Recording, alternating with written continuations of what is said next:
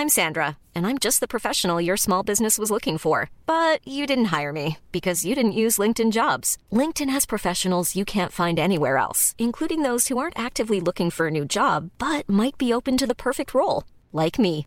In a given month, over 70% of LinkedIn users don't visit other leading job sites. So if you're not looking on LinkedIn, you'll miss out on great candidates like Sandra. Start hiring professionals like a professional. Post your free job on linkedin.com/people today.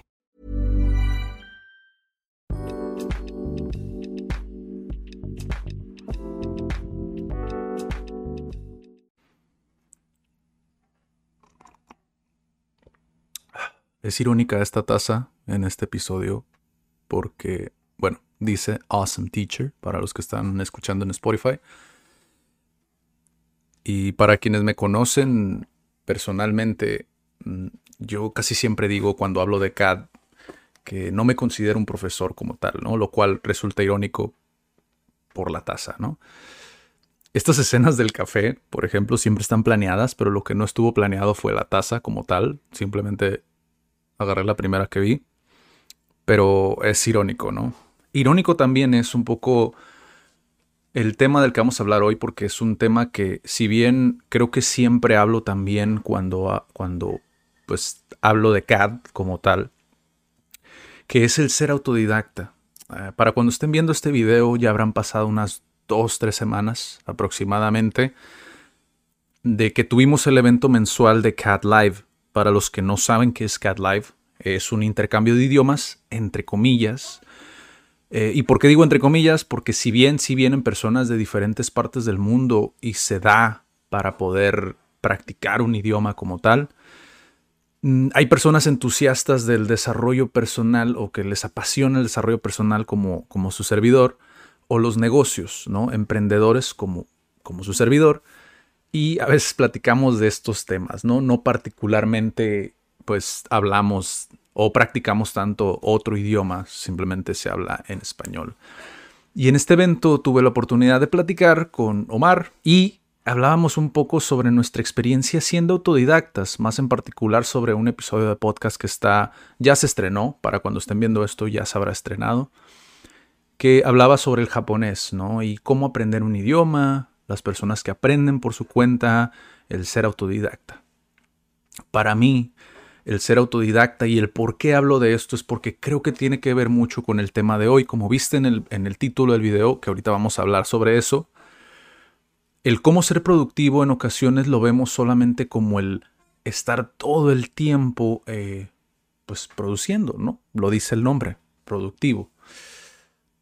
Pero no siempre el escenario es como nos lo imaginamos, ¿no? Para mí el ser autodidacta, por lo menos, eh, creo yo que es el saber pulir ciertas habilidades que te llevan a aprender por tu cuenta, entre comillas, ¿no? Y nuevamente, digo entre comillas porque no siempre podemos aprender por nuestra cuenta, ¿no? O más bien, creo que nunca aprendemos por nuestra cuenta. Siempre aprendemos de alguien al final, ¿no? Y eso es lo curioso y eso es lo irónico, ¿no? Que aprendemos, digo, hay un hay una figura dentro de lo que es el, el emprendedurismo como tal. Eh, se llama Tai López. Posiblemente muchos lo conocen porque es muy conocido, porque es muy controversial. Pero hay algo que él dice en particular que creo que tiene mucho sentido y tiene mucha razón después de reflexionarlo, ¿no? Que es, siempre aprendemos de alguien, ¿no? Siempre necesitamos un mentor en aquello que buscamos aprender, aquello que buscamos adquirir, sea aprender a manejar, sea aprender a desenvolvernos socialmente. Siempre aprendemos de nuestros padres, ¿no? E incluso hasta comer, ¿no? Siempre aprendemos o estamos aprendiendo de alguien más. El aprender por tu cuenta o el ser autodidacta, por lo menos para mí, creo que va muy ligado a la cuestión de saber investigar, ¿no? Tú puedes tener diferentes canales de los cuales quieres aprender, digamos, arquitectura. Y de esos canales, tú quieres saber cuáles son los mejores, ¿no? Entonces, esta habilidad de investigar y el saber descartar cierta información que puede o no puede servirte, también eso, a final de cuentas, creo que son habilidades que pulimos, ¿no? Porque aprendemos de alguien más a hacerlo o porque nosotros lo vamos adquiriendo de manera inconsciente, ¿no? Como puede ser a lo mejor de nuestros padres o puede ser a lo mejor de nuestros amigos, nuestros conocidos, nuestros tíos, nuestros abuelos, ¿no? O a lo mejor un profesor, ¿no? Que te enseña cómo poder aprender por tu cuenta, ¿no? Es un tema muy interesante, pero vinculado a esto que habla Tim Ferriss, creo que tiene mucho que ver porque, como les decía, o sea, tenemos a veces estos escenarios donde creemos, ¿no? Que para poder llegar a ser productivo, tengo que estar concentrado al 100% todo el tiempo, o tengo que estar en un buen lugar mentalmente. Y no siempre es el caso, ¿no? Este es un tema muy delicado, si bien eh, lo que te comparte, incluso Tim Ferriss lo dice al principio del capítulo, ¿no? Que es uno de los capítulos que más le costó escribir, justamente porque pues tienes que abrirte, ¿no? A ser honesto, a ser real, a, desnudarte. Incluso creo que tiene una, una cita por aquí, se las voy a leer, que es de Neil Gaiman, que es ah, de un discurso de graduación, curiosamente, en la Universidad de las Artes. Y en el discurso dice el momento en que sientas que a lo mejor caminas por la calle desnudo, llevando al aire demasiado de tu corazón y de tu mente y de lo que hay en tu interior, enseñando demasiado de ti mismo, ese es el momento en el que tal vez estés empezando a hacerlo bien. El ser auténtico, si bien, como dice Seth Godin, no podemos ser auténticos porque si fuéramos auténticos, pues estaríamos desnudos por la calle y pues haríamos nuestras necesidades por donde fuera. Eso sería el ser auténtico al 100%, ¿no? Pero si bien el, el, el desnudarte, el ser honesto contigo mismo, te conduce de cierta manera como a la productividad, el saber o el dejarte de engañar de cierta manera, ¿no?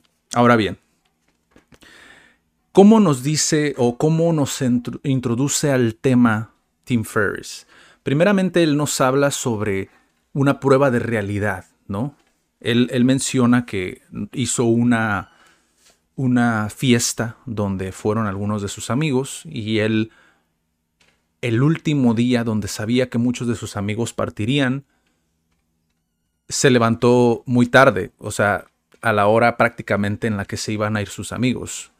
Y él, al momento de reflexionarlo, hablaba sobre por qué hice eso, por qué, por qué es que llegué a ese punto. Y se dio cuenta que fue porque no quería estar solo. Entonces, cuando tú te das esta prueba de realidad de por qué haces las cosas como las haces, como puede ser a lo mejor cuando necesitas hacer algo y te pones a hacer otra cosa más, ¿no? ¿Por qué es que sucede eso? ¿Cuál es tu realidad realmente como de eso que de esa acción que necesitabas hacer de esa que te pusiste a hacer y por qué no preferiste hacer la otra, ¿no? En ocasiones me ha tocado a mí personalmente eh, conocer a personas, como doy asesorías, aunque les comentaba, eh, no soy precisamente un profesor, ¿no?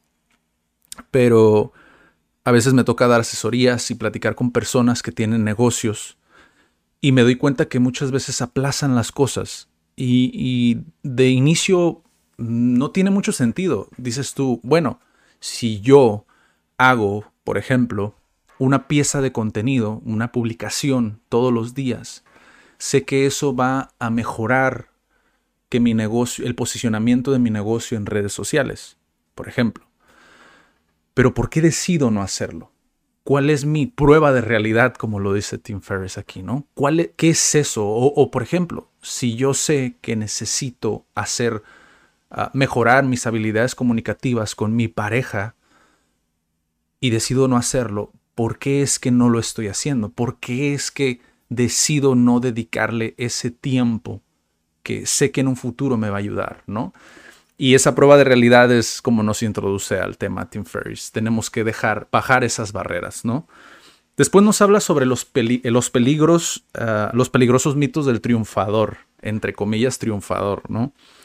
A todos nos gusta dar una imagen de triunfadores, entre comillas, nuevamente.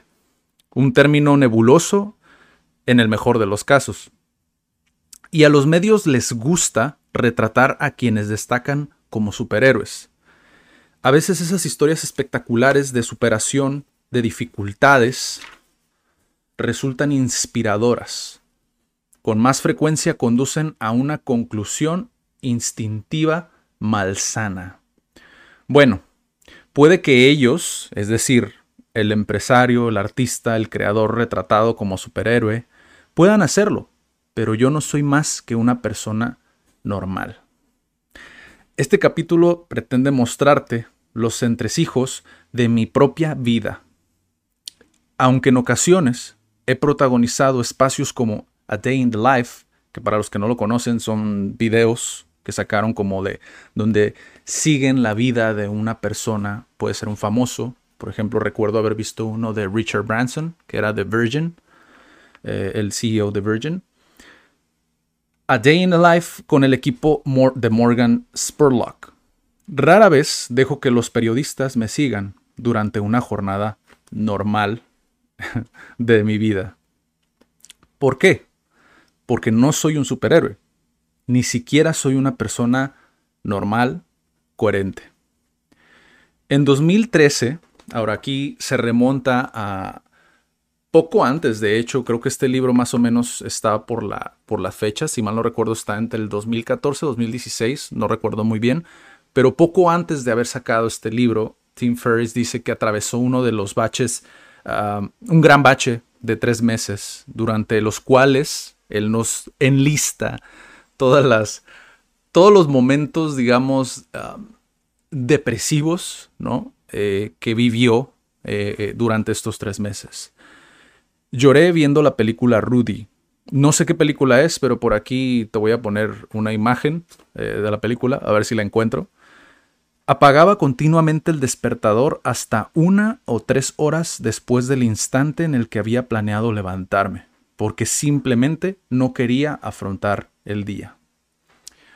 Pensé en dejarlo todo y mudarme a Montreal, Sevilla o Islandia. El lugar variaba dependiendo de lo que entendiera por escapar. Estaba claro que pues, quería escapar de su realidad, ¿no? Prueba de realidad. Visité a un terapeuta por primera vez porque estaba convencido de que estaba condenado a un, a un pesimismo de por vida. Curioso porque, digo, he, tratado este tema varias veces ya, creo, en el canal. Hemos hablado, creo que con Daniela, hemos hablado con Felipe, creo que hemos hablado con diferentes personas sobre, sobre este tema, si mal no recuerdo. Si no, ahí te va. El pesimismo en ocasiones eh, viene disfrazado de realismo, ¿no?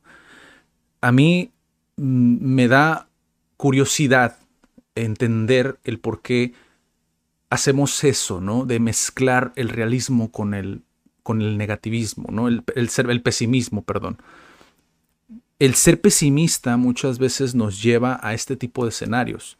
Es curioso porque solamente a, través, como lo dice Tim Ferriss, a través de una prueba de realidad, nos damos cuenta de que no vemos la realidad, no vemos la realidad como tal realista, ¿sabes? O sea, muchas veces la vemos de una manera pesimista y eso a su vez nos impide el poder avanzar, el poder dejar atrás como eso ese obstáculo o esa carga emocional que muchas veces se disfraza, ¿no? De, de de realismo, entre comillas. Entonces, me ha tocado también conocer a muchas personas que, que, sucede esto, ¿no? Y es frustrante, bueno, para mí antes era frustrante porque puedes verlo, puedes eh, entenderlo porque entiendes el contexto que hay detrás de la persona, pero comunicárselo como tal, a menos de que tengas una confianza y a menos de que puedas trabajarlo junto a esta persona, yo siempre digo que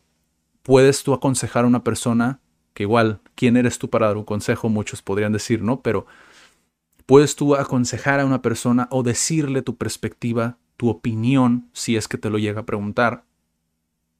Pero a final de cuentas, su contexto muchas veces no le permite el, el poder cambiar eso, ¿no?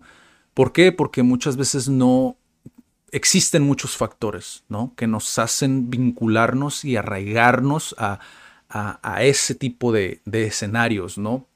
Familia, relaciones, amistades, eh, incluso laboralmente, ¿no? Tomamos las mejores decisiones en base a conveniencia en muchos casos, pero sí es importante tener como esas pruebas de realidad, ¿no? Esperamos que te esté gustando este episodio y que te esté sirviendo, ¿no? A final de cuentas, esto no solamente viene de parte mía, muchas veces pues utilizamos los libros eh, como una base para que veas que pues no solamente nosotros somos los que hablamos de, este tipo de, temas, ¿no? Que existen muchísimas más fuentes, muchísimos más canales, como lo mencioné al principio, que puedes investigar. Y es sano, es sano que busques los mayores canales posibles para poder formar tu propio criterio. ¿Ok?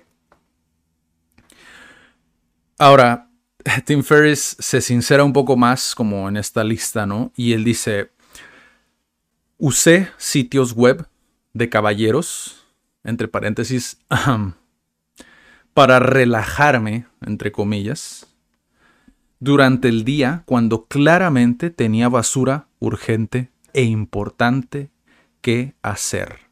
Y aquí pone un pequeño numerito, ¿no? Que si has leído libros, a veces ponen estos numeritos pequeños para ponerte al pie de página eh, una nota ¿no? del autor. Y Tim Ferriss menciona, quien afirme no haber hecho esto nunca no merece ninguna credibilidad. Se refiere básicamente a utilizar estos sitios eh, ah, para adultos, ¿no? De, contenido para adultos. Y, y, sí, o sea, a final de cuentas, eh, es como, como dice, ¿no? A veces el, el, el conocer, hay un dicho incluso, creo que si mal no recuerdo, aquí ya me estoy yendo a otro tema posiblemente, pero hay un dicho que dice que nunca conozcas a tus héroes, ¿no? No estoy de acuerdo particularmente, creo que conocer a tus, como yo les llamo, a tus mentores, que a final de cuentas son como tus héroes. De hecho, en un libro, eh, Piense y hágase rico, de Napoleón Hill, él habla sobre esto, ¿no? Culto a los héroes. Si mal no recuerdo, creo que sí se le dice. Que es básicamente el rendir culto a tus mentores, ¿no? A las personas que te dieron esa información o te enseñaron como ese tipo, eh, esos conceptos, eh, te enseñaron esos hábitos, sus hábitos y a través de esos hábitos pudiste aprender a aplicarlos y ver qué te funciona y qué no. Pero el conocer a tus héroes te deja entrever humanizar el poder humanizar a las personas, que creo que más adelante lo menciona Tim Ferriss, pero no me quiero adelantar, eh, es importante, creo yo, el, el, poder conocer este tipo de cosas de Tim Ferriss en particular.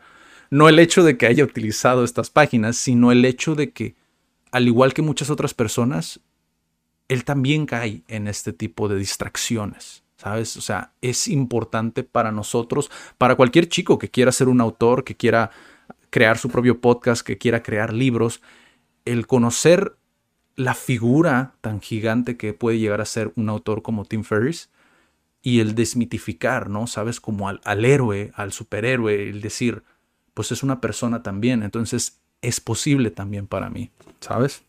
Me tomaba una dosis diaria de cafeína tan elevada que tenía el pulso en reposo a más de 120 pulsaciones por minuto.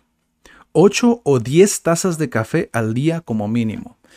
Y muchos, digo, muchos nos sentimos culpables por, por beber 3 tazas al día, que igual eh, no sé ah, si hay algún médico dentro de los que escuchen este episodio.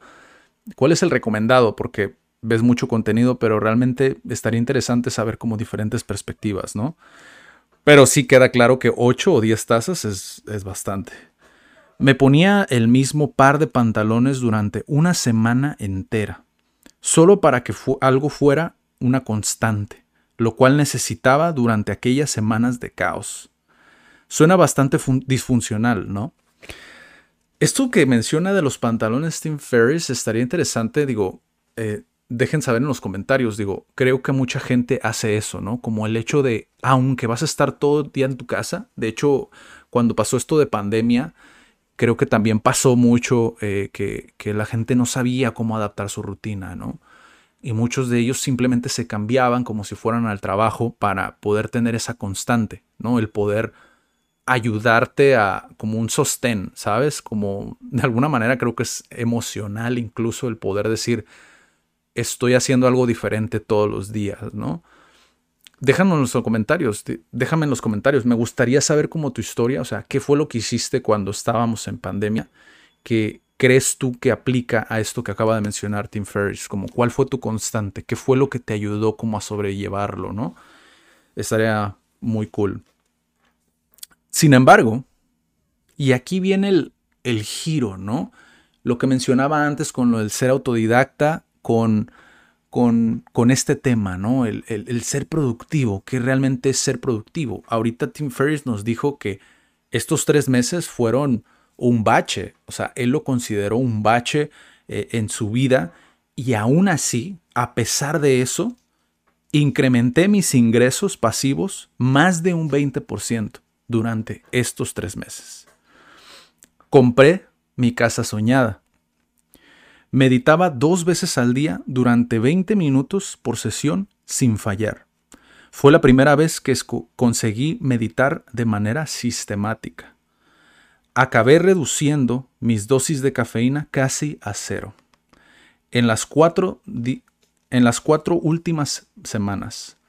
Por lo común, tomaba té puer por la mañana y té verde por la tarde. Con la ayuda de los lectores de mi blog, recaudé más de 100 mil dólares para fines benéficos. Proyecto Water for My Birthday. Agua para mi cumpleaños. recaudé 250 mil dólares en 53 minutos para una startup llamada Sherp. Para los que no sepan qué es una startup, básicamente es un emprendimiento, ¿no? Firmé uno de los contratos más emocionantes de los últimos 10 años, un programa de televisión propio, The Tim Ferriss Experiment. Es verdad, tuvo un programa donde, pues, como lo dice el nombre, ¿no? Experimentaba diferentes cuestiones. Gané unos 10 kilos de músculo después de conocer el dolor y la satisfacción de realizar sentadillas frontales de repeticiones altas. Transformé mis análisis de sangre volví a darme I'm Sandra, and I'm just the professional your small business was looking for. But you didn't hire me because you didn't use LinkedIn jobs. LinkedIn has professionals you can't find anywhere else, including those who aren't actively looking for a new job but might be open to the perfect role, like me. In a given month, over 70% of LinkedIn users don't visit other leading job sites. So if you're not looking on LinkedIn, you'll miss out on great candidates like Sandra. Start hiring professionals like a professional. Post your free job on linkedin.com slash people today. Millions of people have lost weight with personalized plans from Noom. Like Evan, who can't stand salads and still lost 50 pounds. Salads generally for most people are the easy button, right? For me, that wasn't an option. I never really was a salad guy. That's just not who I am. But Noom worked for me. Get your personalized plan today at Noom.com. Real Noom user compensated to provide their story. In four weeks, the typical Noom user can expect to lose one to two pounds per week. Individual results may vary. Cuenta de que los síntomas maníaco-depresivos forman parte sin más de la actividad empresarial. Acabé sintiéndome más cerca de todos los miembros de mi familia más próxima. Y es interesante, digo, ahorita nos da las claves, ¿no? ¿Cuáles son las claves para poder lograr esto? Poder de alguna manera como el no, no clavarnos tanto, ¿no? En, en, en ciertas cuestiones que creo que a veces nos impiden ver como nuestros resultados, ¿no? Si bien tenemos muchas cuestiones que nos atrasan o muchos obstáculos que nos impiden hacer ciertas cosas, también en ocasiones avanzamos en ciertas cosas y está bien el poder reconocérnoslo, ¿sabes? O sea, si bien no llegaste a tal meta, hiciste todo esto, ¿sabes? O sea, avanzaste todo este camino para poder llegar aquí. Ahora, aquí nos da otra reflexión. La mayoría de los superhéroes no tienen nada de eso. Son criaturas raras, neuróticas, que consiguen hazañas a pesar de tener un montón de hábitos negativos y mucho monólogo interior. Yo personalmente tiendo a la eficiencia, a hacer las cosas con rapidez. Para compensarlo y sobrellevarlo, este es el procedimiento de ocho pasos que sigo para maximizar la eficacia, realizar las tareas adecuadas. Ahora bien, antes de decirte como cuáles son como estos hábitos que él ha desarrollado, sí creo que es importante, él, lo mencionó, ¿no? En esta parte que es el, el tener hábitos negativos. O sea, ¿se puede tener hábitos negativos y ser productivo a la vez? Claro. Yo personalmente te puedo decir que en, en mis proyectos, en, en CAD, por ejemplo, tuvimos muchos hábitos negativos. Muchos hábitos incluso negativos en cuestiones ya de, de, de, nuestra relación, ¿sabes? O sea, no em, empezamos juntos, a final de cuentas es una sociedad, CAD. Y existían muchos hábitos negativos. Sin embargo, el, digo, en este caso es un poco diferente porque muchas veces el socio complementa, ¿no? O, o cubre esa necesidad de, del otro o por lo menos es lo que debería pasar, ¿no? No siempre pasa en todos los emprendimientos, obviamente, pero es posible el ser, el tener esa productividad dentro de un negocio y, y, tener estos hábitos negativos a la par. Es decir, obviamente, si tú lo ves a, a largo plazo y no cambias ese hábito negativo, de alguna manera va a, va a volver a, destruirte de alguna manera o va, a volver a cobrar factura, ¿no? De alguna manera. Pero si tú lo cambias conforme pasa el tiempo, como lo hizo Tim Ferriss con la cafeína, por ejemplo, ¿no? Un ejemplo. Pero cómo lo fue cambiando progresivamente. Creo que esa es la clave, el ir progresivamente dándonos cuenta de cuáles son esos hábitos negativos y el empezar a cambiarlos. Es como cuando un emprendimiento de un inicio te funciona empieza a dejar de funcionar. Y si no haces esto de, como dicen los estadounidenses, el pivot, ¿no? Que es como pivotear, el, el, cambiar, ¿no? Si un emprendimiento va en esta ruta y deja de funcionar y va perdiendo fuerza, tienes que cambiar hacia otro lado. Tienes que empezar a migrar, quizá. Tienes que empezar a, hacer mejoras, tienes que empezar a innovar, tienes que empezar a crear más. si me explico? O sea, Creo que es interesante como esto que nos dice Tim Ferriss porque nos clavamos demasiado. Nos clavamos demasiado en ser productivos que a veces descuidamos como esos pequeños logros que vamos teniendo en el camino. ¿no? Personalmente te puedo decir que he tenido hábitos negativos. Eh, he intentado, por ejemplo, ser del club de las 5 a.m. A mí nunca me funcionó, eh, particularmente porque me daba sueño ya a las 12 del día.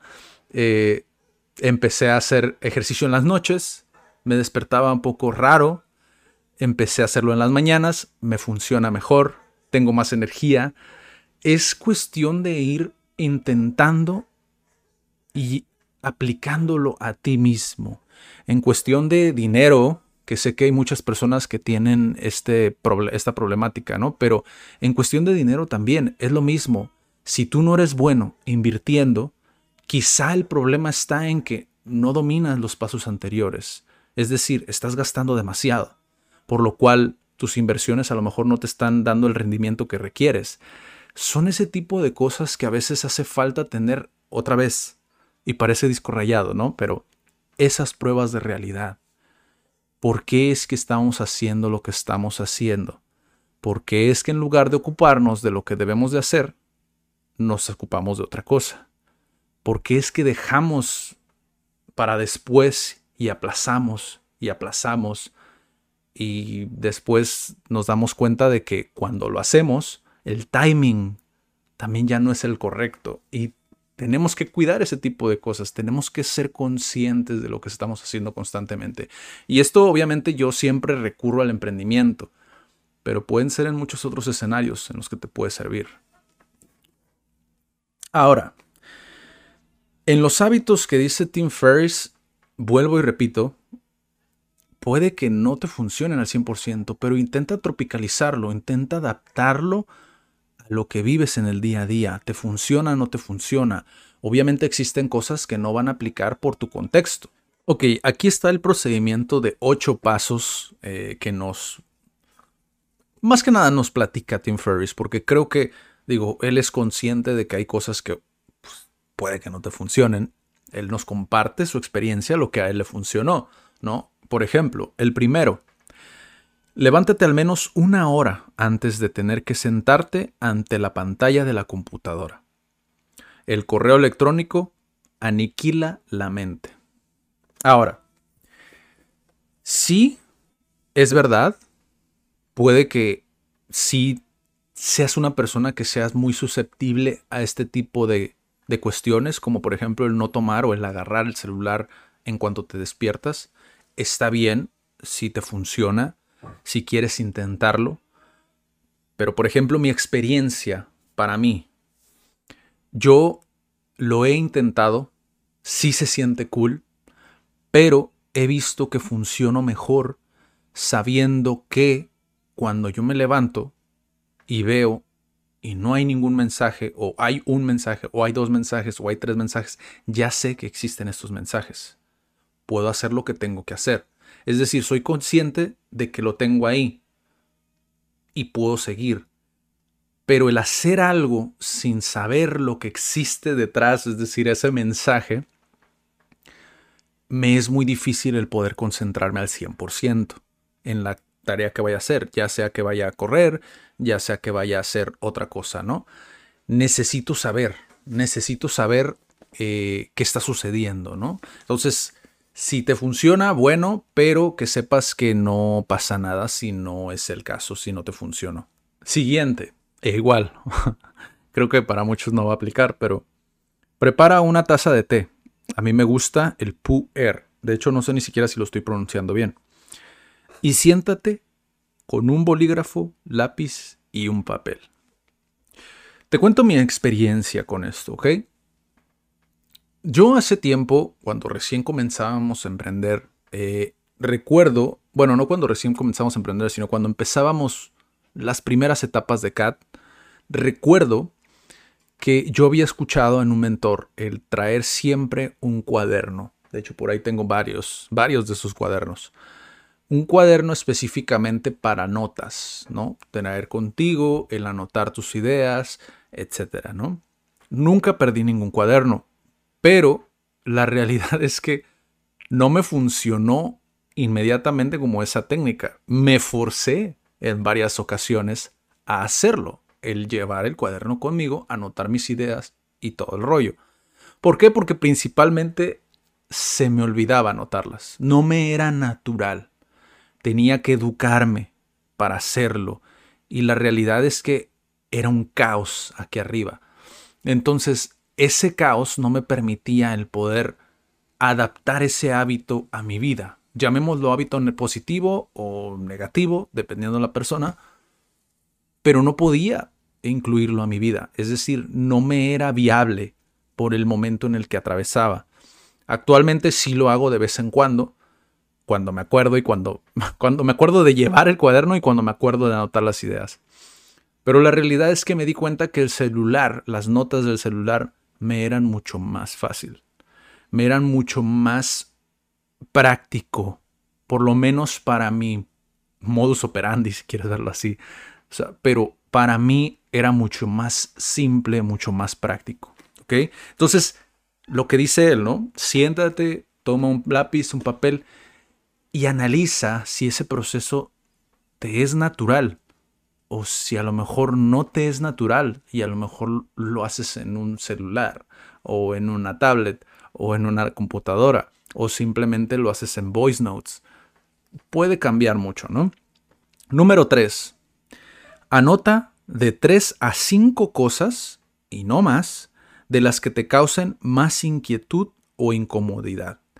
Suelen ser cosas que van pasando de la lista de quehaceres de un día a la del siguiente, el siguiente, el siguiente y así continuamente. Lo más importante suele ser lo más incómodo, con un punto de rechazo o de conflicto. Ahora, aquí esta actividad, pues obviamente es muy interesante porque te puedes dar cuenta de lo que hemos estado diciendo, ¿no? Te da esa prueba de realidad. El, anotarlo, pues digo, a final de cuentas, ¿quién te va a juzgar? Solamente estás tú estás tú y el papel o el celular o lo que sea, donde sea que estés anotando, ¿no? Número 4. Con cada una de las tareas, planteate esta pregunta. Si esto fuera lo único que hiciera en este día, ¿me daría por satisfecho por hoy? Adelantar esta tarea convertiría las demás en triviales o más fáciles de despachar después. Dicho de otra manera, ¿cuál de estas cosas, en caso de estar hecha, facilitaría a las demás o las convertiría en irrelevantes? Yo también he intentado esto. Obviamente sí, me funciona más el reflexionarlo aquí arriba. Me he dado cuenta. Eh, te cuento mi experiencia, obviamente, porque pues digo, a lo mejor también al igual que yo lo razonas de la misma manera. A mí me funciona más el, el, el evaluarlas en mi cabeza, ¿no? Pero si bien es verdad lo que dice él, anótalas, a lo mejor a ti te sirven más otras técnicas, puede ser dibujarlas, he visto personas que dibujan las cosas. Entonces puede que te, sirva más algo visual. O a lo mejor el poner imágenes. Si a lo mejor no eres bueno dibujando, poner imágenes de esas tareas. El poder analizar la imagen, decir, ok, sé que esto es lo más incómodo o lo más difícil. Por ende, si lo hago de ya, las demás se vuelven más fáciles. Es decir, aquí se trata de toma de apuntes, creo muchas veces. Creo que a veces no, no pulimos esta habilidad de tomar apuntes de una manera eficiente y práctica. Entonces, te diría que esto, por ejemplo, una manera muy buena de complementar esto que dice Tim Ferriss es que te enfoques en cómo tomas apuntes. A mí, por ejemplo, me sirven mucho las listas, eh, pero como te digo, o sea, cuando se trata de una tarea que sé que es difícil o que sé que se tiene que hacer, o lo pongo en mis notas de celular o lo analizo acá arriba. Es decir, sé que tengo que hacer esto y esto y esto y esto. Ok, ¿qué es lo más difícil? Ok, esto. Pero ¿por qué lo estoy visualizando? No sé si tenga sentido para ti. Espero que sí. Y espero que te sirva mucho, ¿no? este complemento que acabo de hacer. El número 5 es limítate a esas tareas en las que hayas respondido afirmativamente algunas de estas preguntas. Número 6. Dedica de 2 a 3 horas a concentrarte en una de estas tareas hoy. Deja de lado el resto del urgente, pero menos importante. Mañana seguirá ahí. Es, es, muy básico realmente el consejo que te da Tim Ferriss, ¿no? Es ordena de prioridad a lo menos importante. De hecho, hay una frase que a mí me encanta eh, que, habla, que lo dice Jim Brown, ¿no? Que es el hecho de que estés ocupado no quiere decir que seas productivo, ¿no? Y que existen acciones de alto propósito versus acciones de bajo propósito, ¿no? ¿Qué acciones o qué tareas te brindan un propósito más alto? Aquí lo habla de dificultad, Tim Ferriss, pero es lo mismo, es el mismo principio qué es lo más difícil o lo más incómodo o lo que te cuesta un poco más hacer o que puede facilitar las demás. Es decir, tú tienes ahí diferentes parámetros, ¿no? De cómo ordenarlas. Utiliza el parámetro que mejor funcione para ti. Dificultad, inmediatez, comodidad.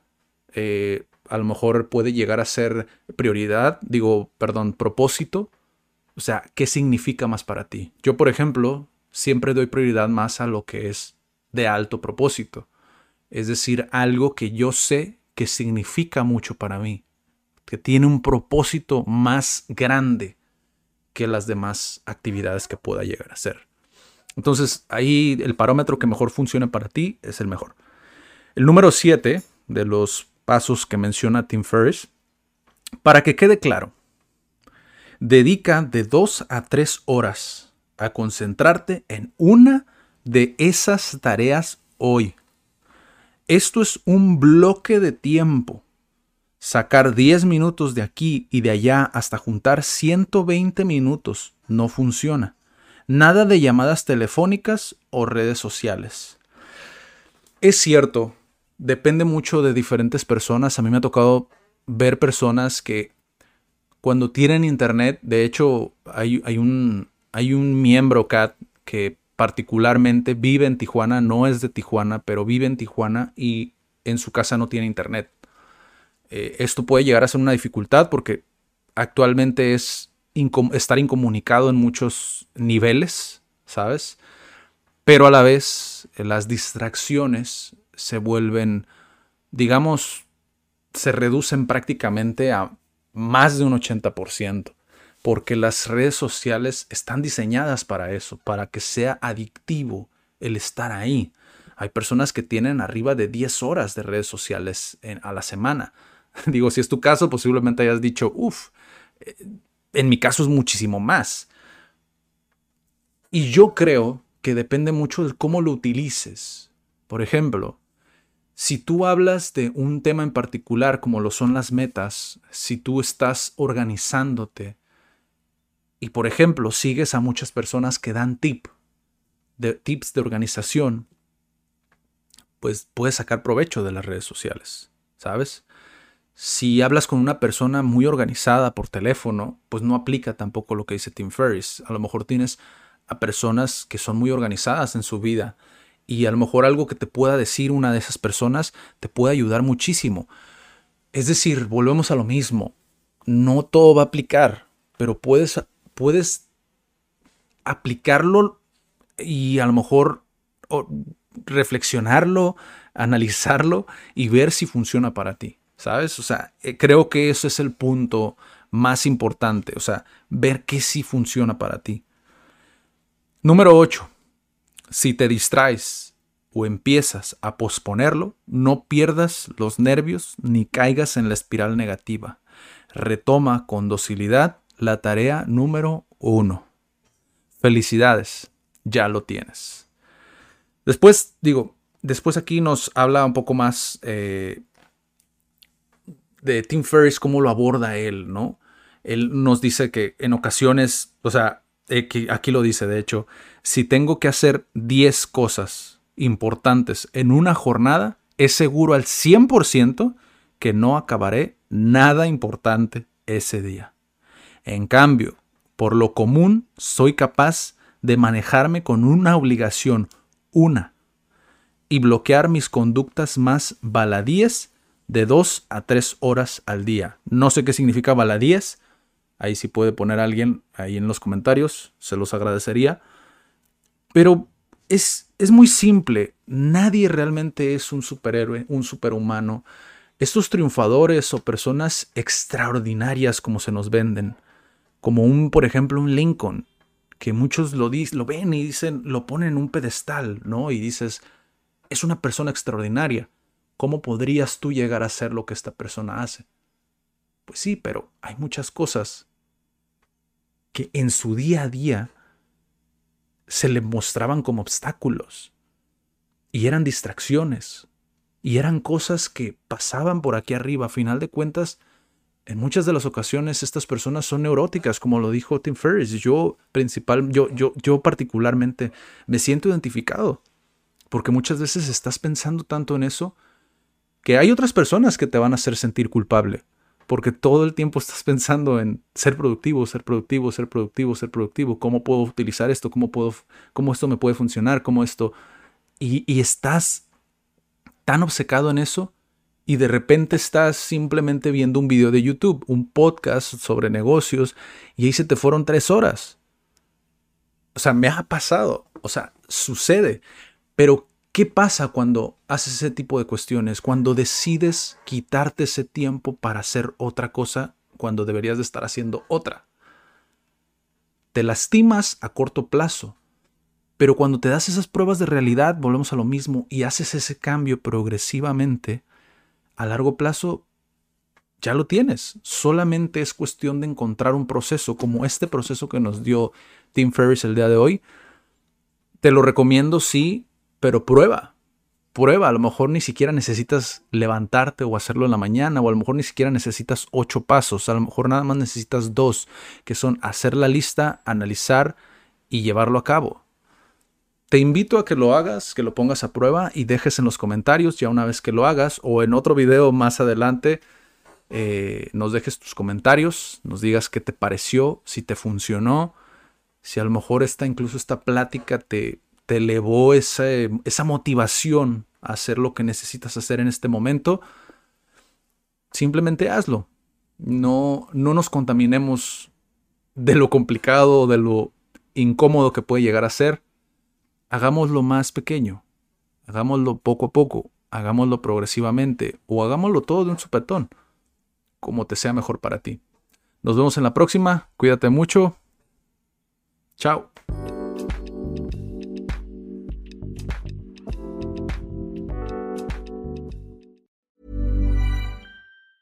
If you thought the only way to get a more defined jawline with natural looking results was through surgery, think again. Juvederm Volux XC is a non surgical injectable gel filler that improves moderate to severe loss of jawline definition and can help you achieve natural looking results with little downtime. Even better, this improved definition lasts up to one year with optimal treatment. No maintenance required. Improve jawline definition for a smooth, sculpted look with Juvederm Volux XC. For important safety information and to find a licensed specialist, visit juvederm.com. That's J U V E D E R M.com. Not for people with severe allergic reactions, allergies to lidocaine, or the proteins used in Juvederm. Common side effects include injection site redness, swelling, pain, tenderness, firmness, lumps, bumps, bruising, discoloration, or itching. There's a risk of unintentional injection into a blood vessel, which can cause vision abnormalities, blindness, stroke, temporary scabs, or scarring. Talk to a licensed specialist to find out if it's right for you.